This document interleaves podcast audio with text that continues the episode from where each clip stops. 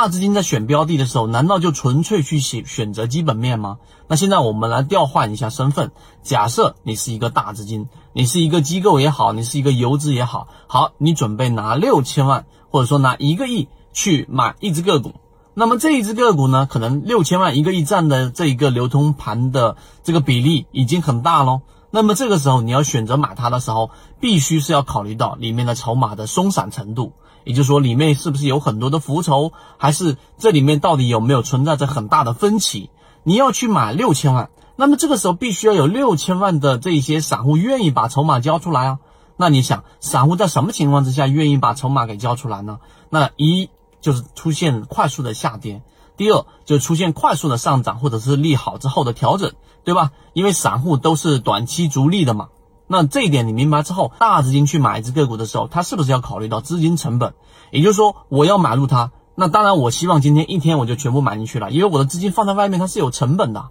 但是你要一天买进去的时候，如果说没有那么大的分歧在这一只个股里面，没有那么多的散户和那么多的大资金在往外抛售的话，你一买就封涨停了，涨停就是你的封单，你一样买不到。那么这样情况之下，你会吸引更多的散户去买这一只个股，那么卖盘自然就会大幅的减少。那么第二天，你认为你还能买多少呢？所以大资金买入个股的时候是要有一个长期的布局的，而不仅仅只是看基本面一个话题，它还需要看这一个个股里面的松筹码的松散程度。就像我们在看三季报里面散户数量大幅减少的时候，那没有那么多散户的情况之下，它一旦拉升的时候是容易追起很多散户进入这一只个股的。所以，当第二个话题他了解这一只个股的筹码的松散程度之后，第三个他要去规划他到底是多少时间之内，然后把这一个想要买入的资金全部换成这只上市公司的筹码的，那这里面就有很多的阻力是要去解决的。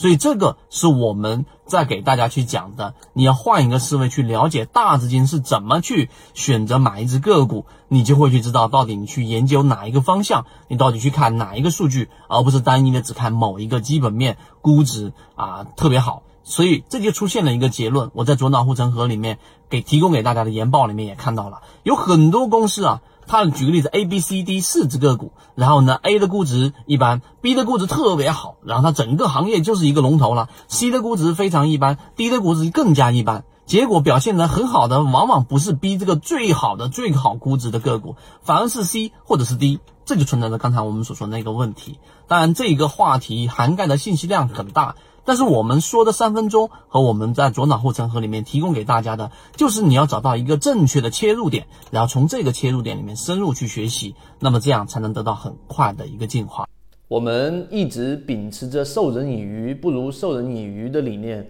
给所有的股民提供一个学习交流的平台。想要进一步系统学习实战方法，可以在节目的简介中查询详情，加入到我们的圈子，和你一起。终身进化。